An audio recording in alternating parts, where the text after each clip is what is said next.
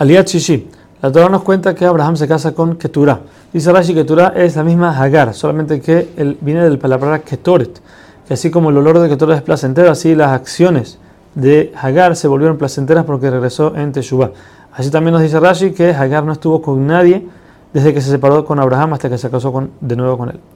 Con ella tuvo seis hijos, a los cuales les regaló, dice Rashi, el nombre, nombres de con los cuales ellos podían hacer, hechicería. Y todo lo que tenía se los dio a Yitzhak. Otra opinión dice Rashi que le dio a ellos todos los regalos que recibió por Sarah, se los dio porque él no quería tener provecho de nada de eso. Abraham fallece a los 175 años, dice la Torah, con buena vejez, que significa que vio a su descendencia en el buen camino, como lo podemos ver como Ismael le dio el honor a Isaac de pasar el primero a enterrar a Abraham. Vemos cómo Ismael hizo Teshuvah.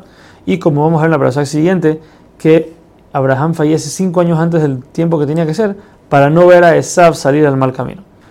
La Torah dice que Abraham bendijo a Isaac y por otro lado dice que Hashem bendijo a Isaac. Rashi trae dos opiniones. O que Abraham le dio la, fuerza de las bendiciones a Yitzhak, así como Hashem se las dio a él. Y lo que Hashem vino a, darle a Yitzhak fue a consolarlo por la muerte de Abraham. Otra opinión dice que en verdad Abraham no lo bendijo porque tenía miedo, ya que sabía que Esab iba a salir de él. Y dijo, deja que Hashem venga y lo bendiga. Por eso vino Hashem y lo bendijo a él él mismo.